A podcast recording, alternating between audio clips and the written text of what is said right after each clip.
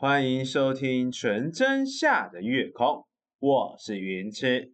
我们将在这短短的时间带给您最纯真的智慧。拥有智慧是一种成长，让我们更加成长。这样子开场就代表我要来跟大家讲一本书了。今天我要讲一本书呢，叫做《原子习惯》。这本书呢，是我朋友他一直强力推荐我看的一本书。那这本书呢，在前言开章的时候呢，好的习惯都是从细部开始。其实很多时候，我们人永远都觉得自己不够好，是因为压力不够大，所以呢，他会不断的给自己加压压力，然后一直不断给找自己事情做，一直不断的一直找事情去填满自己的空间或者自己的时间，然后让自己感觉好像很忙，然后让自己感觉。可以改变，让生活更好。但实际上，很多时候呢，我们都是习惯所造成我们现在的成就。那习惯呢，它是从小细节就开始培养改变的。但是如果我们呢，可以停下来，冷静的想想，有什么地方可以做改变，甚至说有什么地方可以建立一个新的习惯，这个就是所谓的微习惯的改变。那这里呢有一个一个复利效益的算法，你们知道一点零一的三百六十五次方和零点九九的三百六十五次方，呃，差多少呢？这是看过这本书很多人都在流传的。那这是什么叫做一点零一的三百六十五次方呢？也就是说，如果每天呢你的进步百分之一，维持一年，那你会进步三十七倍，也就是你会比你的年初的你。还要进步了三十七倍。相反的，如果你每天退步了百分之一，这里的退步呢，指的就是你的坏习惯。如果呢，你每天呢拥有一个坏习惯，然后退步了百分之一的话，那持续一年到头来，你会弱化到趋近于零，也就是说，你会弱小到比你在年初的时候还要弱小。很多人听到这里都会觉得说，嗯，这只是个一个算法，这只是一个一个类比，一个计算的方式，这是骗人的。那其实根据我这么多年，包含在国防部所看到人，啊，其实每个人大学毕业同一门科系，同一样的分数，同样的能力，他一旦毕了业之后呢，通常他的人生在五到十年之后呢，两个会完全不一样。为什么会这样子呢？因为每个人的习惯不太一样，每个人在做事，包含在呃在交代人家长官在交代您做事，或者是在做任何事情的时候，习惯不太一样。那您可能觉得说这五到十年可能只是一个微小的习惯不太一样，例如可能他本身就是比较有条理性，或者是说他本身比较懒惰啊，东辣西辣的，这都只是一个微微小小的细节，微微小小的一个习惯。但是当五到十年到了之后呢，这个习惯呢就会变成一个决定他的人生的一个习惯。那这本书呢从开篇的时候呢就讲了一个故事，这个故事是这样子啊。从一九零八年起，英国的自行车队在奥运会呢仅拿到一面金牌。经过了一百多年，他一直以来都只有拿到一面金牌。直到一个二零零三年的某一天，自行车呢去聘请了一个叫做戴夫布莱尔斯的教练来带领这个。那他来的时候呢，他就只是告诉他说：“这个你们每天呢成长百分之一就好了。”什么叫成长百分之一呢？增加百分之一，就是说，你每天去做一个你自行车的一个设计或者一个调整、一个进步，只要进步百分之一就好了。那你听起来会觉得说，嗯，百分之一不难呢，所以我今天只要小调整就好了。譬如说我重新计算单车的坐垫，哎，今天就这样子结束了。那明天呢，然后再可能再把坐垫调整一下，让它更舒适，那就就这样子。可是进步是这种是这样子的。当你每一项每一项在进步零点一零点一零点一的时候，到后面你会发现你的进步东西很多，还包括了在轮胎上涂酒精，就只是因为要增加它的抓地力，要求每个选手呢穿上电热衣的紧身裤，让肌肉呢可以在理想的温度呢爆发出来，甚至甚至呢，他为了训练呢布料不同，什么叫布料不同？就是我在骑车的时候的那个布料，这。风的阻带跟透风的风性，然后呢，会不会让选手产生所谓的风阻，甚至说让他的速度下降？那如果会，那怎么样才可以改变这个布料？它就是每天进步零点一，然后呢，让它不断的向前。那很多东西呢，也会到后面呢，自行车已经全部都进步完了，已经不知道怎么进步了。啊，进步什么呢？进步所谓的肌肉的按摩，怎么样按摩可以让肌肉最快恢复？因为这样子，所以他们还聘请了一位医生来教导选手如何洗手。为什么连洗手都要？因为洗手洗得好，就不会感冒了，会减少与选手感冒的几率。直到这个布莱尔斯呢，他接管了五年之后，自行车队就在二零零八年的北京奥运称霸公路。也就是说，当时在二零零八年之后呢，拿下了。六面金牌，四年之后呢，他们也在奥运呢拿下了九项奥运纪录及七项的世界纪录。同年，布莱尔利成了史上第一位赢下环法自行车赛的英国选手。隔年，他的队友克里斯夺冠。接下来，他队友弗鲁姆分别又在二零一五、二零一六、二零一七的赛事。让英国在六年内环法自行车赛里面登顶。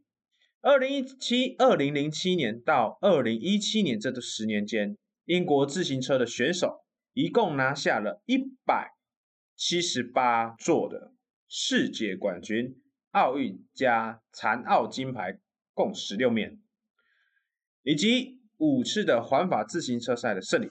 所以你看，之前连自行车厂的赞助商甚至说。一个装备商都不肯卖给他们的一个自行车队，却因为他们的一个这个微小的原则、微小的习惯改变，然后去赢得了所谓的英国的巅峰纪录。其实我觉得这个东西呢，应该要给现在要创业的人，甚至说现在要啊我们台湾的一些企业家或者是一些运动员所看。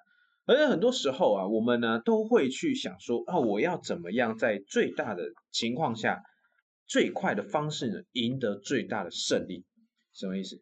就是说我换了一个教练，我的球队就可以得胜；甚至说我换了一个做法，换了一个新销行销模式，甚至换了一个大方向，我就可以改变原本既定的一个成果。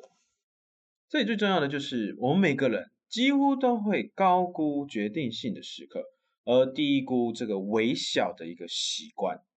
但是你会发现，其实为生活中所改变的，改变我们生活中的，往往都是那些微小的习惯。这边的微小习惯呢，包含了所谓的不好的习惯跟好的习惯，这就是所谓的复利的效果。也就是说，你像飞机好了，飞机在飞的时候啊，它必须要每一个度数都必须要非常准确。如果多了一度或少了一度，假设今天如果从台北啊，从桃园机场要飞到日本，如果他这时候调错了一度，从起飞的时候就调错了一度，我敢保证他绝对没办法到到所谓他原本要到日本的机场。这是为什么？因为他从一开始起飞就已经少了一度，那到最后面它就会形成一个很大的一个落差。所以习惯是自我成长的复利，这句话非常的哲学，而且他也说了一句话。造就成功的是日常的习惯，而不是千载难逢的转变或机会。什么叫做微小的习惯呢？微小的习惯就是你的人际的关系，甚至说你的阅读习惯，还有你的智慧，还有你的生产力，这些微小习惯。你不要看这个微小习惯，假设，呃，你每天花半个小时看一本书，甚至说每天呢花半个小时二十分钟去阅读一件。杂志，你不要小看这短短的时间。这短短的时间，如果以一个礼拜来说的话，你就总共阅读了一百四十分钟。现在的人呢，因为资讯爆炸的情况下，所以他们很少阅读。那很少阅读的情况下，当你每天只花二十分钟阅读，那一个月之后呢，你就会赢了全世界百分之五十的人。这时候你呢，就会觉得你的人生呢，开始有一些不一样的改变，甚至说是成功。那什么是不好的习惯呢？不好的习惯呢，就是所谓的压力，或者是怠惰。也就是说，可能你想要你的压力很大，那你没有适时的舒压，你会一直不断的灌输自己的压力。那等到哪一天哪一天你就会突然间就压力就爆炸。那爆炸了之后呢，你就开始变得就是很崩溃，甚至说放弃。那我们要去改变这些不好的习惯，让自己拥有好的习惯。这里有一个很重要的，要如何打造一个好的习惯呢？我们必须要看重体系，而不是看重目标。什么意思呢？我们在比赛的时候，输家跟赢家的目标都是一样，都是要为了赢。什么意思？就是说每个奥运选手，好这样讲好了，就是奥运好了，每个比赛的选手的目标都是要夺金，每个选手都想要那个位置，所以他们都会定下了赢这个目标。但是为什么有些人就是会赢，有些人就不会赢？那刚刚所讲的英国车队，每个人都是想要硬定在赢的一个目标，那为什么英国车队可以屡战屡胜呢？还有一点，如果你常常盯着目标去减肥啊、学习啊、成功，甚至说赢，这这个通常呢都会伴随着一个莫大的一个压力，就是你会无时无刻的想要或者是想要达成目标，因此而产生一个莫大的一个压力。所以这本书最重要的呢，就是说你要怎么样去打造一个好的习惯的体系，而不是要你去看成目标。那这里呢，它呢有一个。图次就是说，我们行为改变呢有三个层次，一个呢第一层就是改变结果，那第二层就是改变过程，那第三个呢就是身份认同。什么叫做身份认同？也就是说，你想要怎么样，你要想要形成怎么样的人，你就会变成拥有那个好习惯。你要成为一个读书的人，而不是目标去读一本书；你要成为一个跑步的人，而不是目标是跑一场马拉松。这里的身份认同的意思就是说，譬如说我是个企业，我是一个老板，我必须要有一个想法，就是我是企业家。我在在当你成为一个这样的想法的时候呢，你在做任何的决定，甚至说你在做任何的事情的时候，你都会用以企业的方式去做。但是很多人他通常的目标就是我要赚钱，我要赚几千万，我要赚几百万，甚至说我要怎么样。去获得这笔订单，然后让自己的年报表漂亮，而不是把自己当做一个企业家。很多时候，我们跟同业，甚至说是敌人，其实的起跑点都一样。但是为什么五到十年之后呢，开始会有落差？除了领导，再来就是你把自己想成什么样的定位。如果你把他自己的目标呢，一直都是设在营业额部分。那你永远就只会不断的去追求所谓的营业额，而不是去追求经营。经营跟管理它是有序的，但目标它达到了之后呢，你就会开始放松了。这里有一个知识点，想象两个戒烟，有人递出香烟时，第一个人说不用了，我我正在戒烟，这听起来非常合理啊，也是每个抽烟要戒烟的人的一个回答。哦，不好意思，我正在戒烟。可是你这样子，你你会发现。通常这样子回答的人呢，他到最后都还是会偷抽烟。为什么？因为他会认定自己还是一个吸烟者。我只是这个时间正在戒除，正在改变，但是呢，却希望自己的行为也可以跟着改变。也就是说，我也可以改变戒烟这个心态。但如果第二个人拒绝时就说：“哦，不用，谢谢，我不抽烟的。”虽然这个差别很小。但是这个说法呢，却传递了身份认同的转变。吸烟已经成为过去，我现在已经不抽烟，不是戒烟哦，是不抽烟了。他呢，把自己呢视为一个不抽烟的一个人，一个身份。所以重点是我们要打造什么样的身份？假设你的目标是要减肥，那你就应该要打造出我要成为一个苗条的人。的一个身份，这样你就会知道自己要怎么去做。为什么身份很重要呢？因为当你这个身份认定了之后，你会开始养成一些微小的习惯。这些微小习惯呢，会一直不断衬托，一直不断的叙述你这个身份。无论说是你遇到所谓的困难，甚至说你现在正在打拼的事业的时候，你都会想说：我是怎么样的人？那我必须要拥有怎么样的习惯？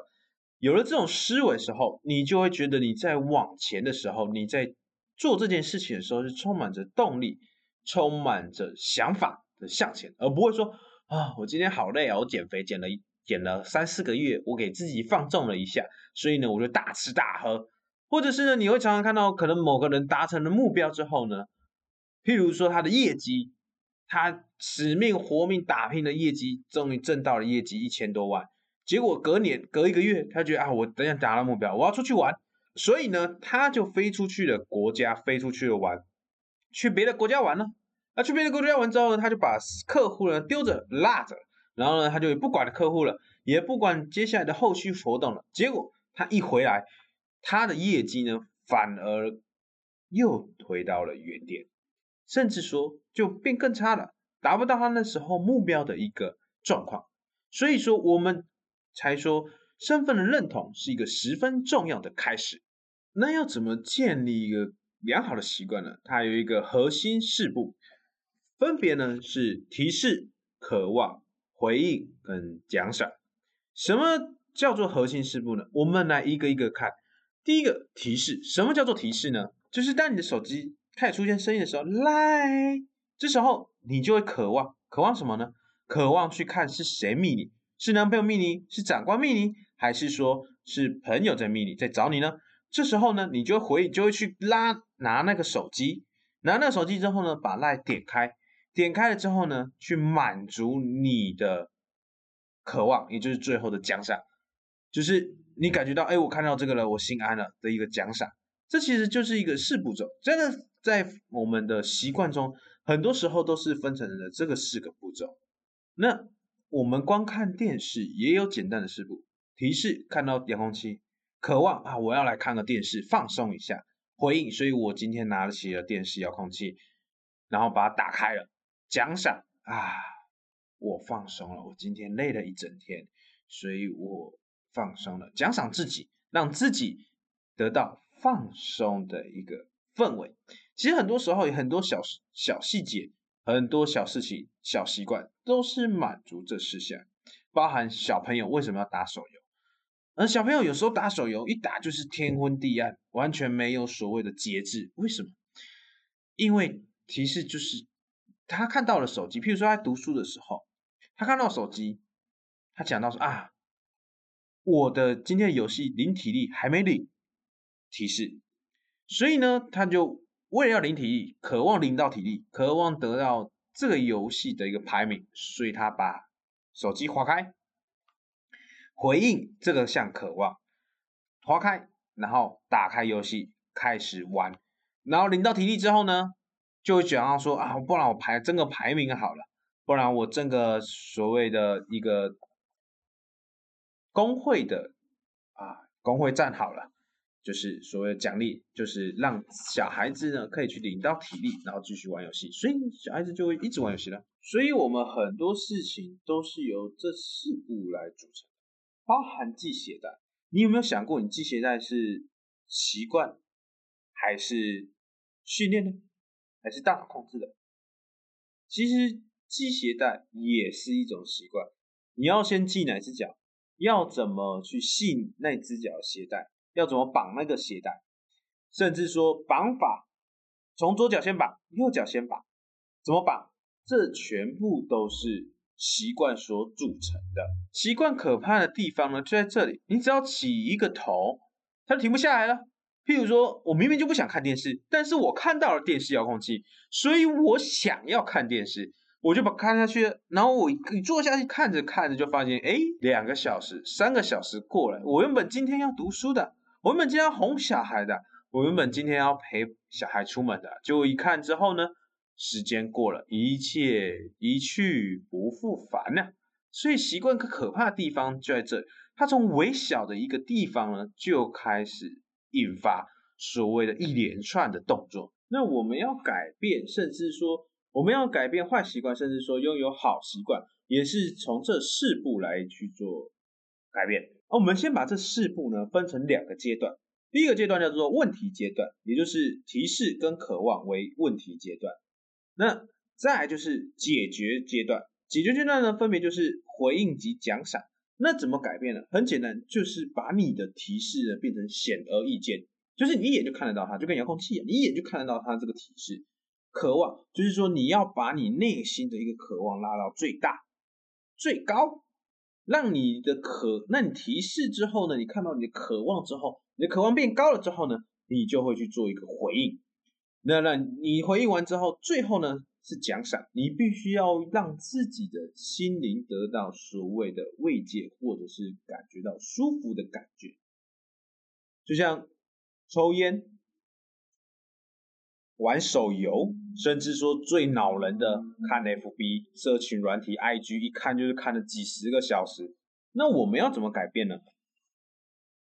很简单，我们就从这四步下去着手。第一。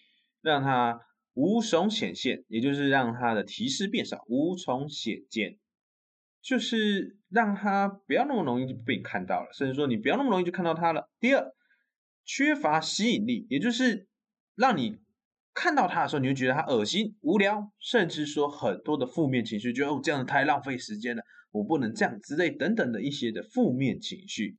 第三，难以实行。例如，你想要看手机，结果呢，手机不在你身边，在楼下，甚至说你在的地方是没有 WiFi 的，没有网际网络的，没有四 G 的，没有五 G 的，是一个没有没有收讯的一个地方。最后就是减少奖赏，让你感觉到厌烦，让你感觉到不愉快的感觉。所以，我们养成好习惯，也是从这四步下去做着手。那养成如果要改掉坏习惯呢，也是从这四步着手。可是呢，为什么好习惯总是让人家比较难拥有，而坏习惯却是让人家即刻拥有，甚至说很多人像都会拥有很多的坏习惯？这是因为他能坏习惯能及时回馈，及时的一个享受。什么叫及时享受？我们在古代的时候啊。都会去猎人，都会去猎动物来吃嘛。那我们猎到动物怎么办呢？当场就必须要去宰杀。所以说，在从古的时候呢，我们对于一个即刻性的一个回馈非常的渴望。例如，我要养成早睡早起一件事情，是一个十分困难的一件事情。我要养成早睡早起的一个习惯，必须要经过几次的折磨啊！我好冷哦，好想起来哦，不想离开被窝哦，不行，我我想要起来，这样会一直不断的挣扎，不断的痛苦。然后呢，可能你养成了一段时间，或者是说你常常做这个事情做多了之后呢，你就会养成一个早睡早起的一个习惯。但是赖床睡到自然醒是非常简单，为什么？因为你就哦睡一下啊，睡下啊，好舒服哦。它有一个及时的回馈，在抽烟，为什么那么多人喜欢抽烟？因为我抽烟的时候会感觉到舒适的感觉，感到心情愉悦、放松的一个感觉。但是如果说我今天心情不好，我今天压力大，我必须得吃，我必须我必须得跑步，我必须得听音乐，那这段时间它的舒压压力就会变比较少。所以说，为什么很多人他喜欢去吃减肥药？为什么很多人喜欢去整形？因为它快啊，它快。很快，我今天进去出来，我就变漂亮了。我不用去运动啊，不会去按摩啊，不用去削骨啊，不用去缩缩脸啊，那个都多慢呐！我要节食，对，还要运动，还要看着别人吃，我吃不了，这多难过啊！我就是个减肥药，两颗一吞进去，半小时、一天，甚至一个月，哎，我瘦了，因为它快嘛，简单又快。所以说，有那么多人没办法拥有好习惯，却拥有很多的坏习惯。那这里的好习惯呢，不是用时间所去养成的。有些人说什么一百天的习惯，或者是说啊，人家所说的什么坚持一百天，你就可以拥有一个好习惯，或者是你坚持个一年半年之后，你就可以拥有一项好习惯。我们拿抽烟最简单的例子来说，你有看过有些人戒烟？戒了半年，突然间他又开始抽烟了，他又开始去抽烟，而且越抽越大。所以说，我们养成好习惯，并不是用天数去计算，而是次数跟频率去计算的。你做的次数越多，你的频率越高，你拥有好习惯的机会就越高。什么意思？因为你习惯，你原本呢吃东西呢吃很多，你开始吃很少。然后呢，每一餐都吃很少，甚至说到后面后期的时候，都每一餐都吃很少，增加吃很少的频率。那你渐渐的你的胃就缩小了，胃缩小之后呢，你后面就会开始吃很少，就会达到所谓的减肥效果，也就是说你的食量变少了，那你的体重就下降了。但是它不是用去天数去计算的，所以我们明白到了一个这个理论，也就是好习惯它是延迟满足的话，您就会开始知道这个习惯它不是即刻满足的，那你就会渐渐的坚持下去。那我们要怎么样拥有一个好习惯呢？很简单，你把你一天的习惯都写下来，从我一天一大早起床做的第一件事情，拿出一个东西叫做习惯积分卡。什么叫习惯积分卡呢？就是呢，你把你一天的习惯都写下来，写下来之后呢，你觉得呢是好的习惯呢，你就上面加一个正号；如果你觉得它是坏习惯呢，你就在它的这个习惯的旁边或者下面来写一个负号。如果你觉得习惯呢不好也不坏，也没有好处也没有坏处，它就只是一个习惯，那你就写一个等号。为什么要这样写呢？其实呢，在日本。日本呢，他们都会有规定，他们的列车司机都要举行一项仪式，就是手指不同的方向，嘴巴喊出指令。当列车靠近号志时，司机会指着号志说：“现在是绿灯。”当列车行驶或离开一个车站时，司机会指着仪表板喊出确切的时速，并且告诉列车司机说：“现在要离站。”月台站的所有其他人员也会做类似的动作。列车准备开动前，工作人员会指着月台的边缘宣布说：“列车可以放行了。”每个细节都被确认，指着并且大声喊出来。其实你会觉得说这好智障哦，嗯，为什么我一定要看着他念出来？我就看到绿灯了，绿灯就走啊，那我就直接走就好了。为什么我要指呢？其实大家有没有坐过高铁？那高铁呢？他们呢要关门开门的时候，他们都会有一个站长人员。站长人员呢都会走到月台间，然后呢左边指一下，右边指一下，之后等待列车来。等到列车来之后，列车开门的时候呢，他一样会左边指一下，右边指一下，然后呢之后才跟是列车长说可以开动。不知道这个小习惯你们有没有发现？我在第一次在坐高铁的时候，我就发现这个习这个这个一个习惯，这个习惯是从日本留下来的。我觉得嗯，怎么会？有这个习惯，所以我就是去查了一下，这个习惯呢就叫做指差确认。这个设计程序呢是为了减少错误的安全系统，看似愚蠢，但是呢效果十分卓越。这个指差确认的一个程序呢会这么流行，并且在各个所谓的列车上面实施的主因呢，就是因为纽约地铁呢也是使用这个所谓的。指差确认，只不过他把日本的改版就跟台湾的一样，就是指着，但是他不会喊，他会指着那个方向，指着那个方向，确定真的没事。那这个跟习惯什么关系？这个这个跟习惯有很大的关系。我女朋友她在每天出门的时候，她都会说一句话，他都会说钱包、钥匙、手机。到了门口之后呢，他还会再讲一次钱包、钥匙、手机。我一开始去的时候觉得，嗯，这这好智障，这怎么那么愚蠢呢？为什么你一定要喊钱包、钥匙、手机呢？结果有一天，有一天呢，我就要出门了。而我出门的时候呢，就是我跟我女朋友出门，就到了我目的地之后，我发现，哎，哦，我的钱包没拿，哦，钱包在哪边？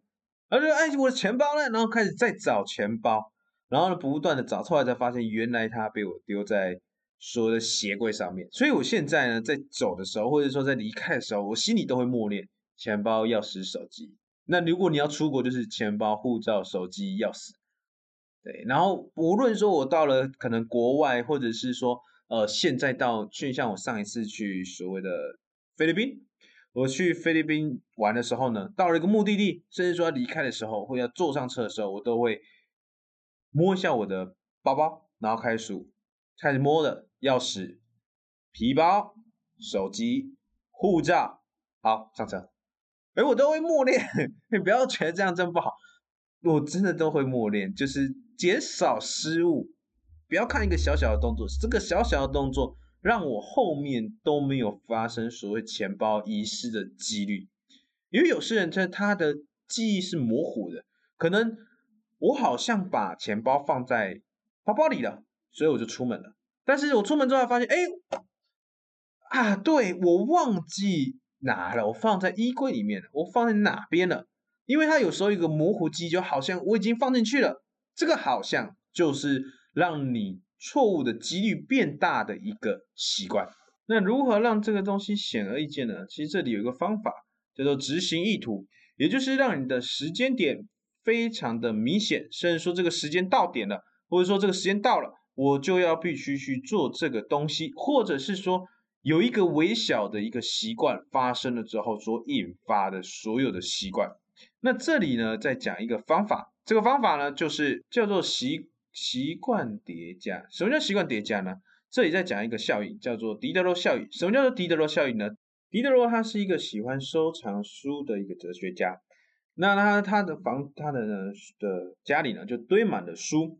那可是法国的女皇呢就非常喜欢狄德罗这个这个人这个哲学家，所以呢他就特地将狄德罗的所有的书籍去收回来，然后并且呢盖了一间图书馆，然后给狄德罗呢做管理员，并且给狄德罗了一件。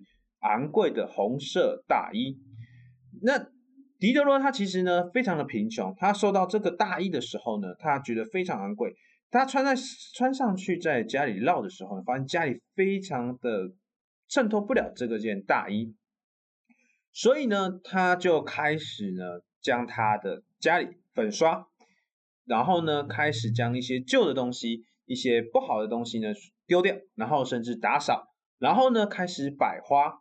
摆所谓的相框，甚至说开始摆呃一些装饰品，然后呢，最后呢，他连他的床，他连他的床单，连他的被套，全部都换新，并且去专注于做这个图书管理员。这就是所谓的狄德罗效应，什么意思呢？就是说你一个微小的改变呢，一个微小习惯的养成，最后呢，就拥有了一个最大的一个。成就，甚至说一个拥有一个最大的一个习惯。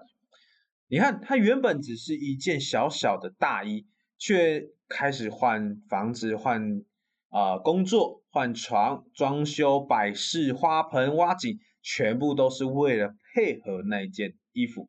那有些人觉得说这非常好笑，怎么可能有人为了这件衣服然后改变这个呢？这是在古代的时候呢是有发生的一件事情，所以叫做狄德罗效应。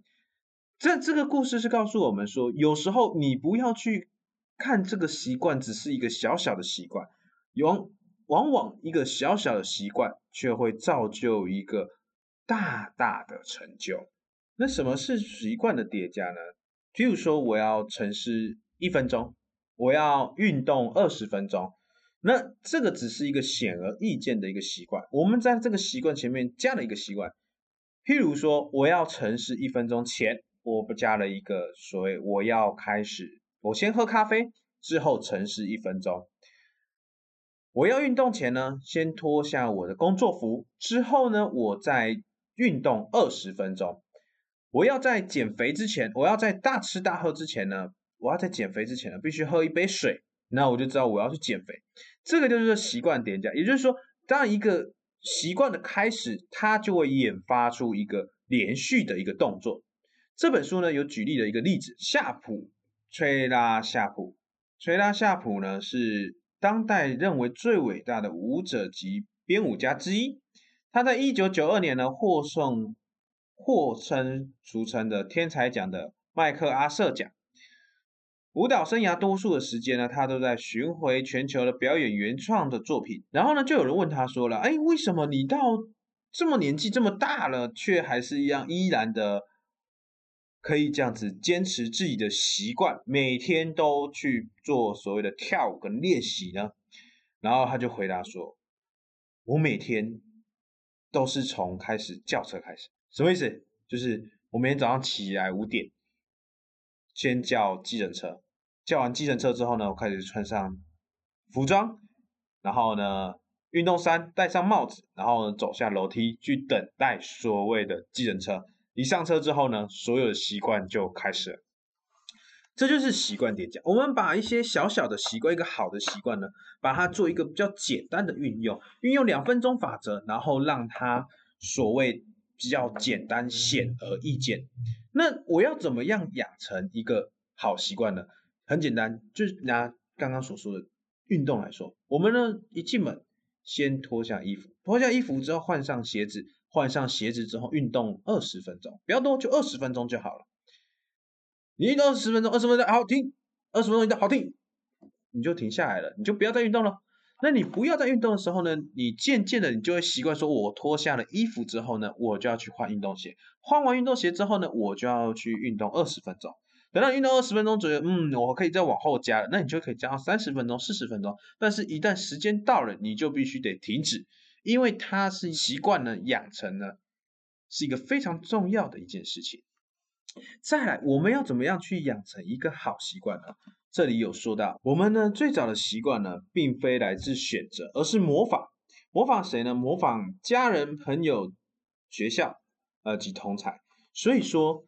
在这里，我们必须要用好习惯。我们先要去模仿别人，模仿什么样的人呢？第一个是亲近的人，第二个是多大多数的人，第三个是偶像。也就是说，为什么像像孟母为什么要三千？因为呢，我们常常会去去学身旁周遭的人。也就是说，当周遭的人如果都是奋发向上的人。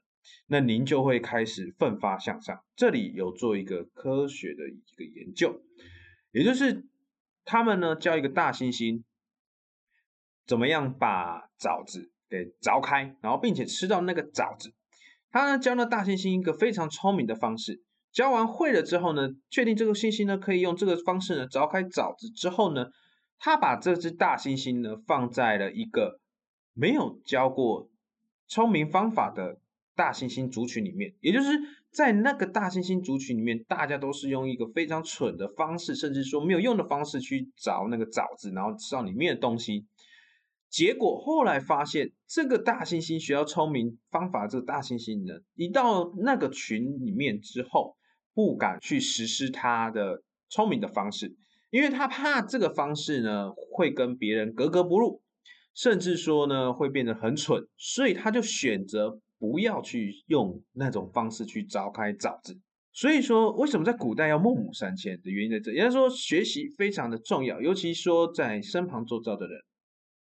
我原本呢是一个会抽烟的人啊，我原本也是很想抽，很想戒烟，然后结果我身旁周遭的人都在抽烟，然后我就觉得，嗯，这样抽烟不抽好像很奇怪，而且都要都要带部队，然后这些麻烦的小毛头，就是兵，都是会抽烟的。不抽烟实在没办法跟他拉近距离，所以说我戒烟的的过程呢，就一个十分辛苦。直到我退伍之后，我退伍之后呢，回就来工作之后呢，发现哎，我这边人都不抽烟呢，那我也不抽烟好了，所以我就把烟给戒了。